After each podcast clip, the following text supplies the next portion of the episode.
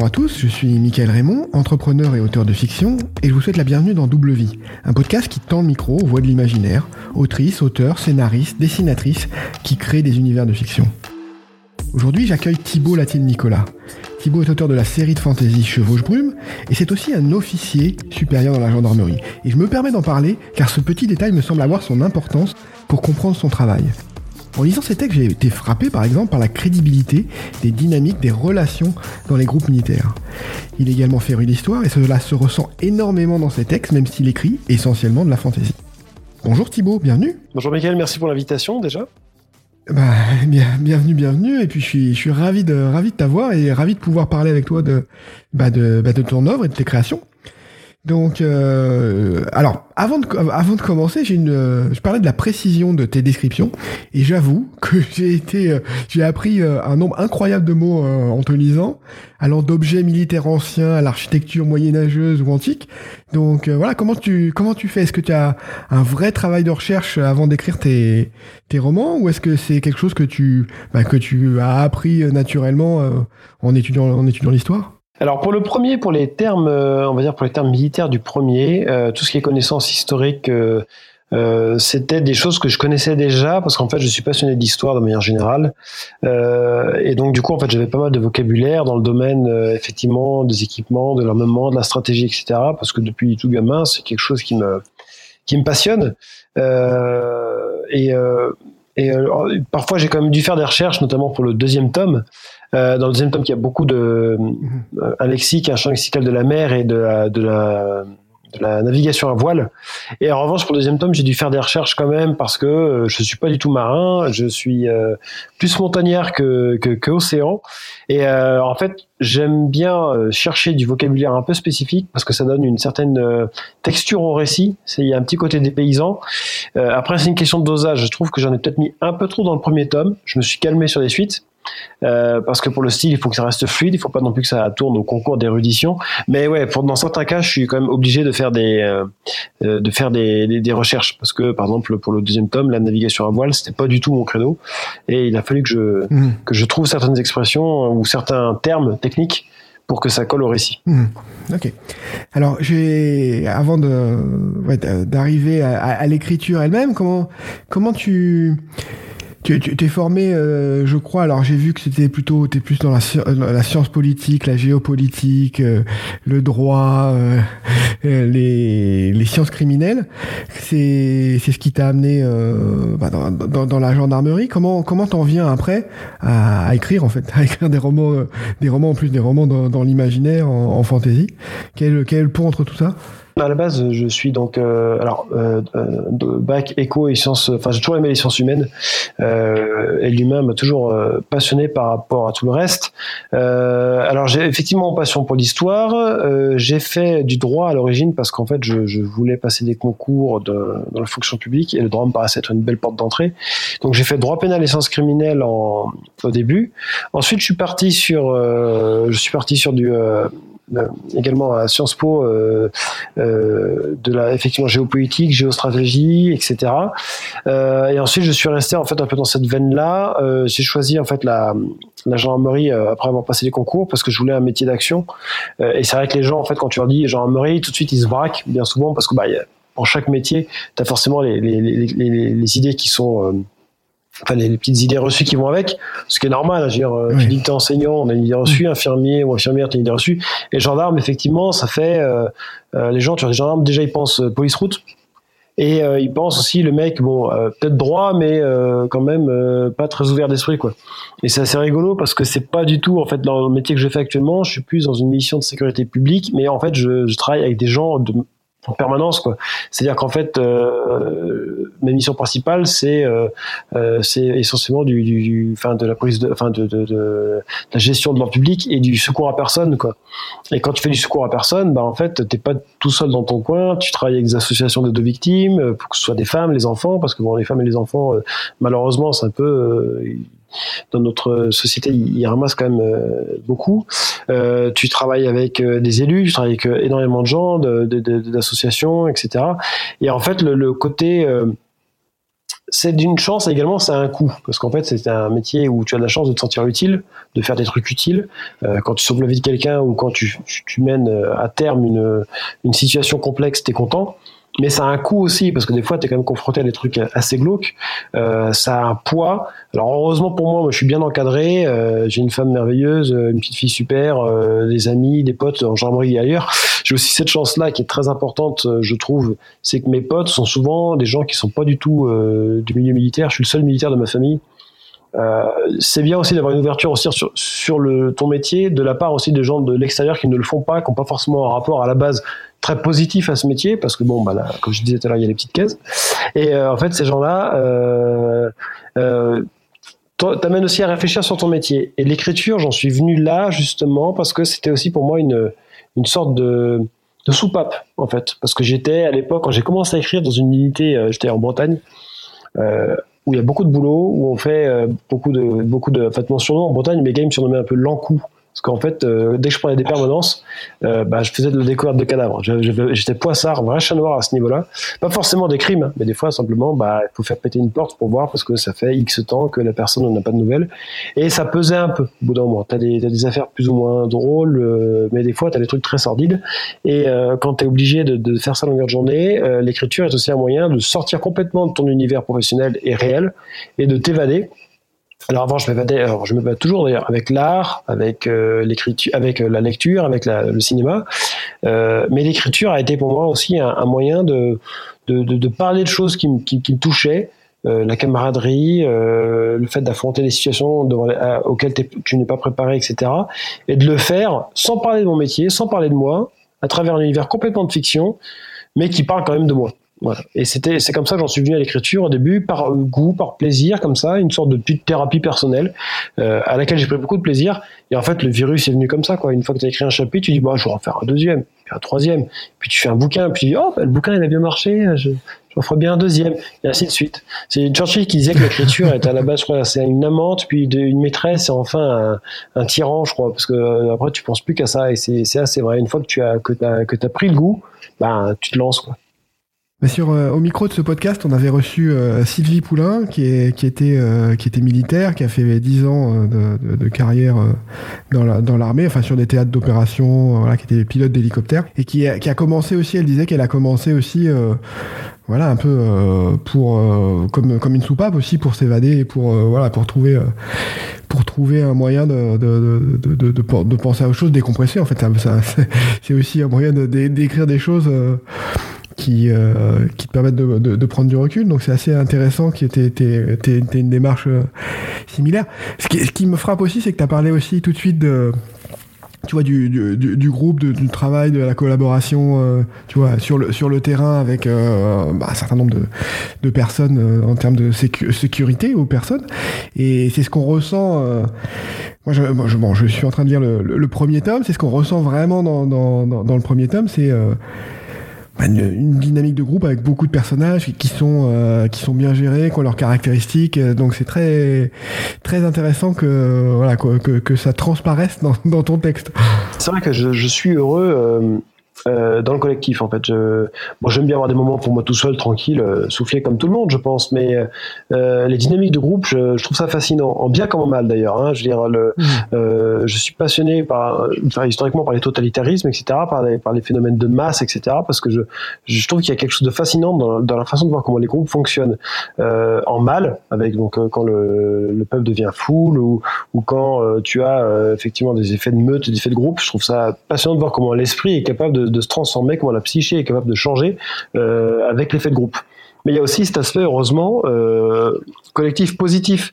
C'est-à-dire que quand tu es dans un groupe de potes ou avec des amis, etc., euh, tu vas développer des capacités, de l'empathie, euh, tu vas développer euh, une sorte de courage, d'abnégation ou tout simplement de, Ouais, c'est ça, de, de bah, simplement d'empathie envers les gens euh, qui vont te pousser à faire des choses, à te dépasser sans t'en rendre compte. Et euh, c'est ça, effectivement, que je voulais mettre en avant dans, dans, dans le bouquin.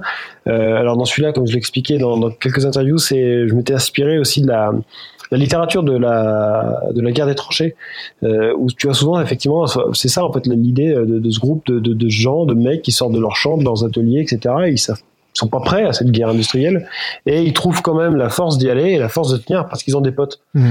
euh, parce qu'ils ont des copains de tranchée et que parce que comme le copain il reste dans la tranchée, ben on va pas se barrer, on va rester avec lui. Et euh, mmh. c'est intéressant de voir en fait comme la somme de toutes ces individualités là euh, est supérieure en fait, à, chaque individu pris un par un. C'est-à-dire qu'en fait, euh, deux mecs qui sont parfois des salopards ou que, tu vas croiser, que tu n'auras pas envie de, de, de, de, croiser dans au détour d'une ruelle parce qu'ils ont une approche, une, une, façon de se comporter que tu jugeras euh, négative, ben, dans un groupe, ils peuvent trouver leur place, ils peuvent trouver une façon d'interagir, une façon d'être entre guillemets utile euh, qui, euh, qui, qui leur donnera de la valeur. Et je crois vraiment à, mmh. à, la valeur du groupe et au fait que les, les plus belles choses se font quand elles sont partagées quoi. Et c'est ce qui, effectivement ce qui ressort un peu dans, dans le bouquin, ce que beaucoup de gens m'ont dit, c'est qu'ils aimaient le travail que je faisais sur mes personnages, parce qu'en fait j'articule toujours mes, mes, récits autour des personnages. Pour moi, ils sont, c'est le, cœur du récit, c'est le personnage, mhm. et ce qu'il y a autour. Après. Euh, prendre la valeur, prendre l'importance, si les personnages euh, sont bien détaillés, sont bien définis à la base. Mhm. Ok. Alors on a là on a taqué directement euh, dans, le vif du sujet sur euh, donc la série Chevauche Brume.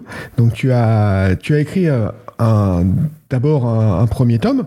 Est-ce que est-ce que tu avais déjà prévu de, de faire une série quand tu t'es quand tu t'es lancé ou quand quand tu l'as soumis à, toi, un éditeur euh Alors non, je sais que c'est euh, une critique que certains gens ont fait. On dit, euh, ouais, euh, Thibault nous dit qu'à la base c'était pas prévu une série, mais en fait il y a très probablement une série qui était prévue à la base, dans la mesure où en fait on se rend compte que c'est très réfléchi tout ça. Alors la réponse est non. À la base, j'avais pas du tout prévu de faire une série. J'avais prévu de faire un, tome unique pour une raison très simple, c'est que je ne savais pas si j'allais être édité. Je ne savais pas si j'allais réussir à finir ce livre et je ne savais pas si il aurait du succès quoi. Donc en fait, euh, je me suis aussi beaucoup basé sur les sur les conseils qu'on voit dans pas mal de blogs sur euh, ne faites pas des livres trop longs, ne proposez pas une trilogie tout de suite à un éditeur si vous n'êtes pas connu, euh, contentez-vous des 500 000 caractères, etc. C'est pour ça que chez Brume, en fait, à la base, j'ai fait une fin ouverte au cas où, parce que je suis un petit malin, mmh. et je me suis dit, bon, on sait jamais si ça marche, ce serait con de, de, de se baguer. En fait, j'ai fait une fin ouverte, mais qui pourrait s'arrêter là. Et en fait, comme il a bien marché, j'ai proposé à mon éditeur euh, Amnemos, euh, je dis ouais, veux bien faire euh, derrière. Euh, est-ce que ça vous intéresse? Je dis oui, il faut voir ce que tu proposes, mais ça nous intéresse dans l'absolu. après, ils m'ont mis le haut là. Ils m'ont dit attention, on m'a dit que Chevauche Brume c'était un, un, tome unique. si on dit ensuite au lecteur mmh. que tu as 10 tomes derrière pour avoir la fin, ça va pas bien se passer quoi. Les gens ils, ils apprécieront pas quoi. Hmm. donc j'aurais dit ouais je faudrait faire une trilogie derrière. Et à la fin j'ai retravaillé ma structure. J'ai dit bon en fait je vais faire un diptyque un peu à l'image de Matrix ou du premier Star Wars. Hmm. le premier Matrix ou le premier Star Wars tu peux t'arrêter là. Il y a une fin en fait en soi. Et le 2 et le 3 en fait derrière développe l'univers et en fait donne beaucoup plus de corps en fait à l'ensemble. Hmm. et c'est un peu le modèle que j'ai voulu prendre en fait. Partir du premier et faire ensuite un diptyque qui vient le, l'étoffer. Et euh, à partir du deuxième seulement, euh, j'avais une, une, trilogie en tête. Le premier, c'était vraiment parti sur un, un tome unique. Mhm. ok. Qu'est-ce que, est-ce que, alors, est-ce que tu peux nous pitcher ce, ce chevauche brume, puisque je pense que tout le monde euh, qui va, tous ceux qui vont nous écouter ne connaissent pas. Qu'est-ce que, comment tu le, comment tu le présentes? Sur le sur le fond, en fait, ça va être, on va dire, en, termes de, de, de, de, thème, ça va être, on va dire, une approche assez, on va dire, une fantaisie assez classique en apparence, même très classique. C'est-à-dire, en fait, on est dans une renaissance un peu fantasmée, donc on a une approche. Euh, bon, il faut imaginer en fait le royaume de François Ier ou de Charles Quint euh, avec en fait un phénomène magique, mais qui est très résiduel. C'est-à-dire qu'au nord du royaume, on a une brume noire qui existe depuis des années, enfin des générations. Elle a toujours été là. C'est comme une montagne les gens s'y sont habitués, ça les intéresse pas plus que ça, ils savent pas ce qu'il y a derrière, ils savent pas ce que c'est, donc ils s'en tiennent relativement éloignés, mais bon, on fait avec, quoi. C'est, c'est comme ça. Et depuis euh, quelques temps, la brume commence à enfler, il y a des enflés comme un ressac, et il y a des bestioles qui en sortent, mhm. qui vont jamais bien loin pour l'instant, qui ravagent le nord du royaume euh, avant de, avant de s'effondrer.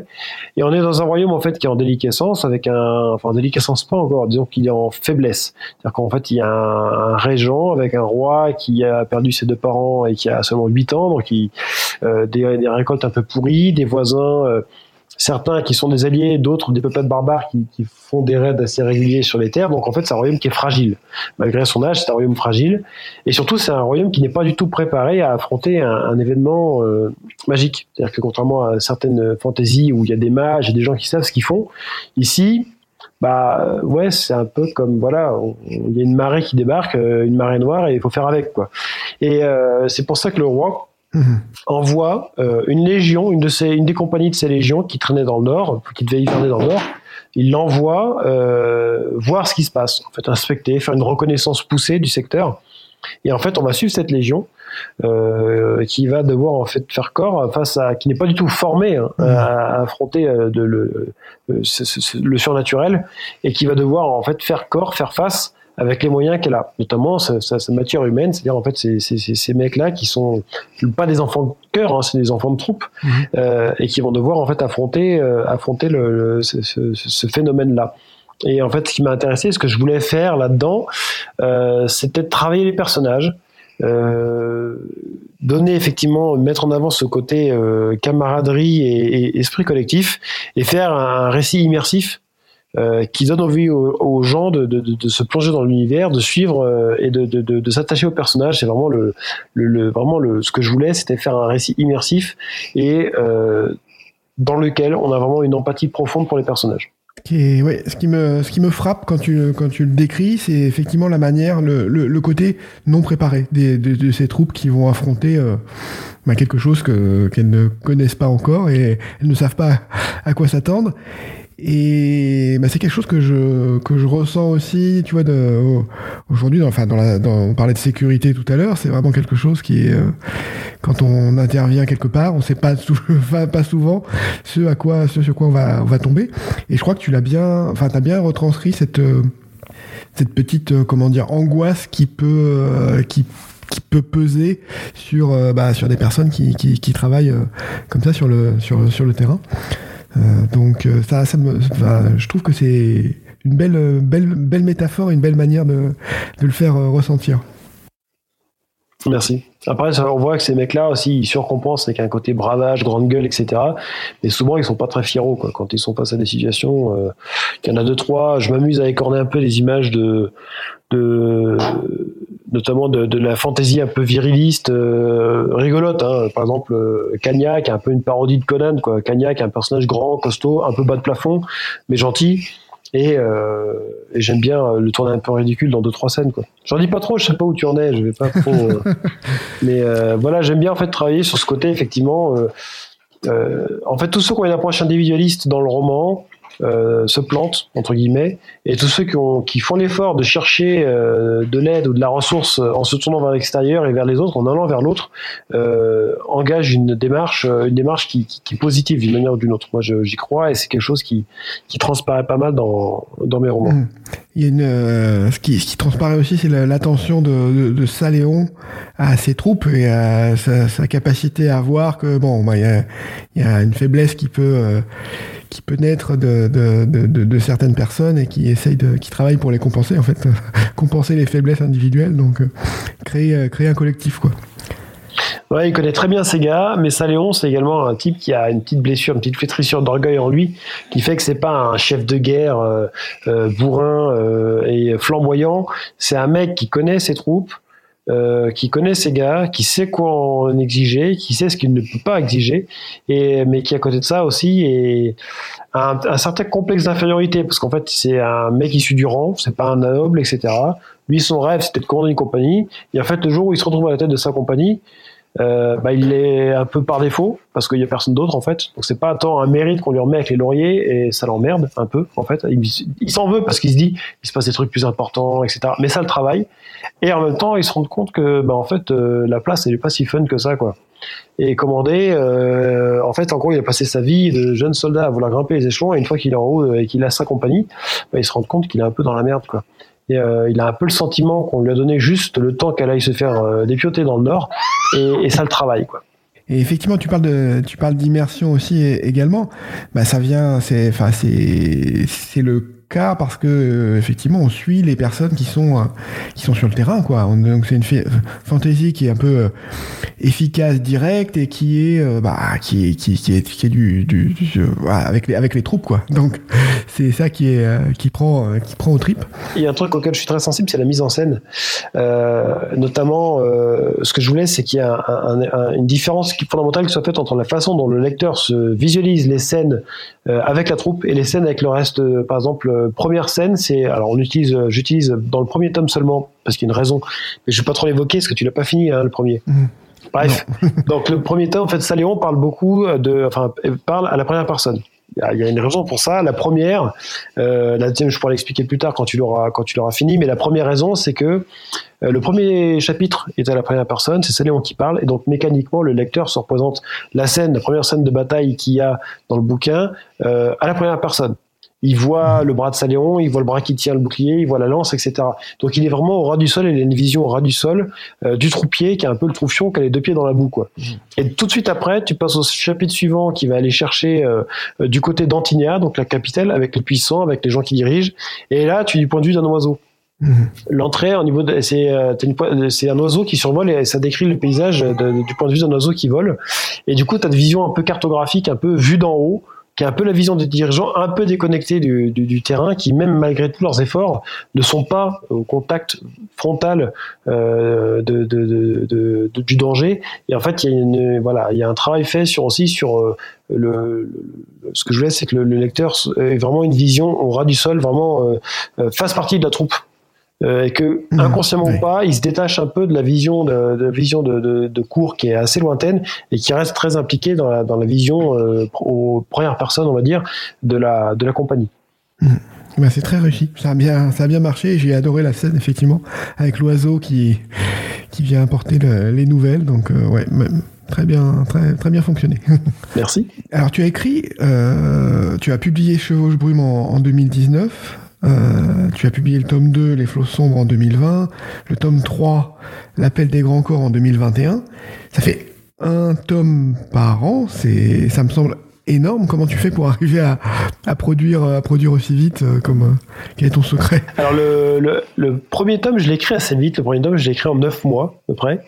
Euh, et en fait, à partir du moment où, en fait, pour, en fait je l'ai, il est sorti en février 2019, mais en fait, il a été accepté par Nemos en juillet 2018. Donc, à partir du moment où il a été accepté, euh, j'ai commencé à me projeter un peu sur les suites. Mais euh, dans l'esprit comme ça. Et à partir du moment où il est sorti en février et qu'il a commencé à avoir de très bonnes, de très bons retours, etc. Je me dit, ouais, faut que je, allez, j'ai envie, je vais, je vais travailler sur une suite. Et j'ai commencé les flots sombres. Euh, je commence à travailler sur les flots sombres euh, dans la foulée, donc en février. Euh, ça, le, le flot sombre m'a demandé beaucoup de travail parce qu'en fait les flots sombres, c'est, euh, j'ai beaucoup appris en termes de structure grâce à Neos qui m'a beaucoup fait bosser la structure du tome 2. Euh, mais en fait, euh, j'avais en fait une chance à l'époque c'est que j'étais dans un poste où je travaillais pas la nuit. Aujourd'hui, je suis dans un poste où je travaille euh, la nuit, etc. J'ai des permanences euh, mmh. d'une semaine, donc ce qui fait que quand tu es de permanence, euh, ben tu n'as pas de temps d'écrire parce que là, le poste précédent, mmh. je travaillais que la journée. Donc le soir, je pouvais être écrire tranquillement. Et surtout à l'époque, j'avais pas de, pas de fille. Maintenant, j'ai une fille, donc ça prend aussi un peu de temps. Euh, mais en fait, ouais, j'avais euh, le premier tome, je l'ai écrit en 9 mois, le deuxième en beaucoup plus de temps parce qu'il a fallu travailler la structure et préparer les arcs narratifs du 3. En fait, il fallait que le 2 fasse bien le lien entre le 1 et le 3 et que ça colle et que ce soit fluide. Et le 3, en revanche, je l'ai écrit très vite, alors que c'est le plus gros des trois mais parce que euh, j'étais sur la fin, euh, tout était mis en place, il n'y avait plus qu'à dérouler, à travailler seulement la mise en scène et plus à s'emmerder à, travailler la structure, parce que la structure était déjà faite en fait, euh, grâce aux deux. Et le 3, je l'ai écrit paradoxalement assez vite, alors que c'est le plus gros parce que c'était le plus facile à écrire et c'est celui avec lequel je me suis entre guillemets le plus amusé parce que bah, j'avais j'avais de la matière. Ok. Oui, alors pour les pour pour ce pour ce roman, pour cette série, quelles sont quelles ont été tes, tes influences en termes de ouais euh, littérature, fantasy, fantastique, euh, etc. Alors en termes de littérature, des, des influences, il y en a quand même pas mal. Euh, littérature, bon, il y a effectivement celle dont je parlais au début, c'était la littérature des tranchées, euh, euh Giono, euh, d'Orgelès, etc. Mmh. en fantasy, paradoxalement, pas tant que ça, même s'il y en a quand même une une référence qui m'a qui m'a donné envie d'écrire de la fantasy euh, de cette façon-là, c'est euh, euh, Javorski. avec Vera surtout. Alors tout le monde parle de gagner la guerre, mais moi mm -hmm. j'adore Vera parce que je trouve que c'est de la poésie en prose et j'ai vraiment ça a été une claque ce, ce, livre. Euh, en littérature, il y a aussi euh, quand on va chercher du côté des flots sombres, déjà un clin d'œil dès le début appuyé au vieil homme et la mer. Et puis euh, bah il y a Jules Verne qui vient forcément pour tout ce qui est le côté un peu roman d'aventure. il y a également pour Herman Melville avec Moby Dick. Mm -hmm avec des petits clins d'œil, etc. Et après, forcément, euh, quand on est euh, en termes de, de littérature, euh, dès qu'on parle d'imaginaire, il y a toujours des, des influences, on va dire des influences à ne, entre guillemets, à ne pas suivre, parce qu'en fait, elles sont trop lourdes. Quand on pense à, par exemple, Tolkien, qui est un peu le, Tolkien ou Howard, euh, il y a parfois des, des, des moments que j'ai réécrits euh, parce que je ne voulais pas que ça, que ça fasse un peu euh, clin d'œil trop appuyé à, à ces maîtres-là, parce que bah, Bilbo le Hobbit ou le Seigneur des Anneaux, quand, quand t'es gamin, euh, euh, forcément tu les lis et ça te ça, ça a été mes portes d'entrée dans, dans l'univers euh, dans la, de, la fantasy. Donc non non vraiment, on va dire que pour le premier, l'influence c'est la littérature de tranchée et Johnny Vera. Le deuxième, c'est les romans d'aventure, donc Jules Verne et, et Herman Melville. Et pour le troisième, plus plus de la littérature, enfin des, romans historiques. Euh, par exemple, euh, je vais plus aller chercher du côté de, Fortune de France, de Robert Merle ou ce genre de choses. Euh, un style un peu différent, pas forcément fantasy, mais plus histoire. Ça m'évoque aussi, alors pas forcément dans la littérature, mais plus l'aspect l'aspect film, euh, la, retranscription, la, la, en film de Starship Trooper aussi, qui a euh, dans, dans des scènes, euh, certaines scènes de bataille contre des entités un peu monstrueuses ont un côté, voilà, un peu, comment dire, de vagues, de vagues qui submergent de, de, de, de, cette, de, de ce film en fait. Alors le cinéma est une grande influence en fait, notamment dans le côté mise en scène. En fait, comme on me dit souvent que j'ai un style très visuel, et c'est vrai que le cinéma, euh, alors par exemple la première scène de bataille, euh, il y a beaucoup de gens qui m'ont dit ah ça fait penser à la première scène de, Gladiator. Et c'est vrai qu'il y a ce côté un peu effectivement euh, euh, recherche de la mise en scène, recherche de l'effet de choc, de l'image, du petit détail qui va attirer l'attention. Alors forcément, euh, euh, des scènes, des scènes de, de, de films, euh, il y en a un paquet. Euh, mais c'est vrai que le, le cinéma, euh, alors effectivement, j'avais pas pensé à Starship Troopers, mais a ce côté effectivement seul contre tous. Mais voilà, c'est vrai que des scènes de, des scènes de combat, des scènes de bataille, quand on pense à des charges de cavalerie, ben forcément, ça, je vais penser systématiquement à Braveheart, je vais penser euh, au Rohirrim dans l'adaptation de Peter Jackson. Euh, il y a énormément de, de références, euh, mmh. y compris dans des vieux films. J'aime beaucoup aussi les vieux films de, les vieux films de guerre, etc., qui font que, que tu vas forcément chercher des, des références de manière consciente ou non d'ailleurs, hein, euh, dans, dans, dans, des œuvres visuelles, euh, etc. Mais après, mmh. le, ciné, le, cinéma actuellement est un, une vraie source d'inspiration, parfois dans, dans, aussi dans sa dimension poétique. Si tu prends des films comme euh, les films de Terrence Malick, euh, c'est des films qui vont en fait énormément t'inspirer, même si c'est pas des films d'action bien sûr, mais c'est des films en fait qui au niveau dans leur capacité à mettre en scène des images et à évoquer des choses simples à travers des images, mmh. euh, le cinéma est un art qui, qui, qui influence énormément. Mmh. Est-ce que tu es aussi influencé euh, par le jeu vidéo ou le, jeu de rôle? Parce que c'est aussi, euh, y a, bon, quand on a joué un peu à Diablo, on peut aussi euh, avoir quelques images qui reviennent en lisant un peu Chevauche Brume. donc voilà, mais le, jeu de rôle aussi peut être aussi une source d'inspiration fertile. Donc je sais pas si c'est des choses que tu, connais, enfin que tu as, as pratiqué, utilisé.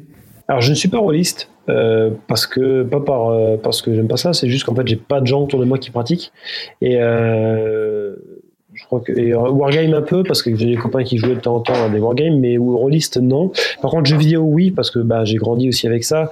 je crois que enfin l'influence du jeu vidéo elle, se fait sentir, notamment, j'aime beaucoup les. Alors, pas trop dans Chevaux Jouer, parce que j'ai des, peut-être des, références qui, qui vont peut-être pas forcément coller avec cet univers-là, mais il y a des jeux vidéo au niveau de. Ouais, qui m'ont marqué. Euh, euh, bon, Zelda Ocarina of Time, quand j'étais gamin, forcément, ça, c'était une claque.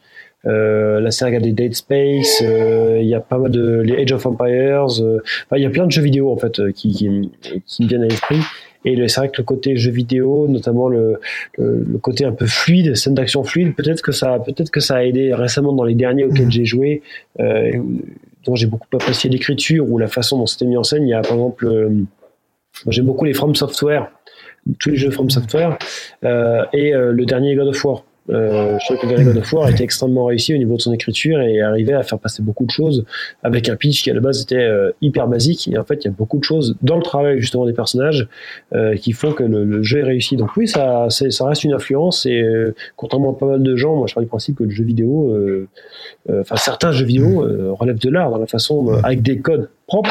Le, le, le level design, c'est un, niveau d'exigence qui n'existe que dans le jeu vidéo, mais ça peut faire de certains jeux vidéo euh, des, œuvres d'art, notamment les jeux de From Software, et c'est, euh, ça reste une, influence de la façon dont, un monde est conçu, dont un monde est construit. Euh, le jeu vidéo peut effectivement être une, source d'inspiration très efficace. Donc euh, là, je crois comprendre que ta trilogie est terminée, la série euh, Chevauche Brume est, finie. Est-ce que tu as des projets pour la suite? Alors, j'avais une question d'abord sur euh, sur. tu as écrit Retour à Altamira dans une anthologie sur PJ Héros, les naufragés de l'espace. Euh, c'est de la science-fiction, donc est-ce que tu as envie de... Est-ce que c'est un test, un essai dans, un autre genre, ou est-ce que voilà, c'est juste euh, tu avais euh, une, opportunité d'écrire de la science-fiction et tu l'as tu l'as saisi? Comment comment tu as vécu ce travail dans l'anthologie? Alors, euh, bah, en fait, j'ai commencé, pour être honnête, par de la science-fiction, parce qu'en fait, avant de publier Chevaux de Brume, j'ai essayé, je me suis essayé un roman de science-fiction, bon, qui n'était pas bon, hein, ça allait pas. Euh, il y avait les personnages, j'étais des personnages fonction, justement, il y avait trop de. Puis l'écriture n'était pas encore au point, ça, ça allait pas.